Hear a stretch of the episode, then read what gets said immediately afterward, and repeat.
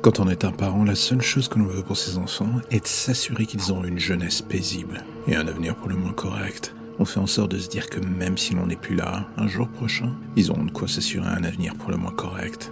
Cela, c'est le scénario basique pour 95% de la population des parents. Et malheureusement, il y a les 5% restants. Ceux qui héritent d'enfants pour le moins particuliers. Jessica et Matthew Ford pensaient que leur fille Anna serait une petite princesse comme les autres, qu'elle irait dans les grandes écoles, qu'elle aurait une vie de rêve qui correspondrait à son rang social. Une vision quasi idyllique du monde des parents. Et pendant les premières années de sa vie, rien ne va obscurcir cette utopie. Mais alors que la jeune Anna avait 7 ans, ce qu'ils avaient jusque-là pris pour des crises de colère passagère ou accès de violence fugace mutait en quelque chose de différent. Une autre personnalité commençait à se dessiner dans le caractère de la jeune fille. Le genre qui inquiétait de plus en plus les parents, voire même certains de ceux des enfants gravitant autour de son cercle d'amis. Quelques années plus tard, à 10 ans, un incident grave impliquant Anna força la famille à déménager. Ils s'installèrent dans le New Jersey, un coin calme et l'écart de tout, certains que cela suffirait à redonner un nouveau départ à la famille. Et pendant quelques mois, ce fut le cas. Anna donnait l'impression de redevenir la jeune fille insouciante qu'elle aurait dû être pour son âge. Tout cela semblait parfait jusqu'à ce soir du 20 novembre où la police vient chercher les parents pour leur annoncer qu'Anna ainsi qu'une autre enfant avaient été arrêtés pour le meurtre de leur camarade de classe. Tout s'effondrait dans l'esprit des parents.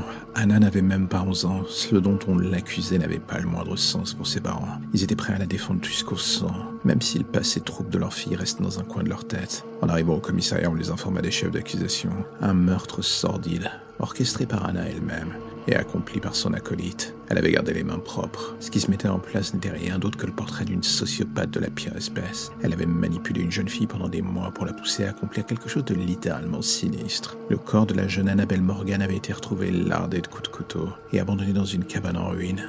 C'était un promeneur qui était passé par là accidentellement qui avait découvert la scène. Les deux enfants avaient été retrouvés à proximité, enterrant le couteau et certaines des affaires d'Annabelle. La justice se heurta à un cas de conscience. Dû au jeune âge des deux criminels, il était difficile de mettre ça sur la place publique. Chacune écopère de 25 ans en institution, 25 longues années pour reformater deux cerveaux malades et leur donner une chance de se réinsérer. Au bout de ce tunnel d'années, Anna fut la seule à terminer la longue course. Sa partenaire se suicida quelques années avant, visiblement rongée par le poids du remords. Anna, elle, avait donné le change, écouté, appris de ses erreurs et fait en sorte de camoufler encore mieux son manque d'empathie ou d'émotion. Elle avait eu 25 ans devant elle pour apprendre à devenir humaine, et cela paya. 25 ans après son incarcération, elle fut libérée. Après une expertise psychiatrique la jugeant guérie, aucun des médecins n'avait le moindre idée de la perfection du piège dans lequel ils étaient tombés. Et ce qui devait arriver s'accomplit sans le moindre obstacle.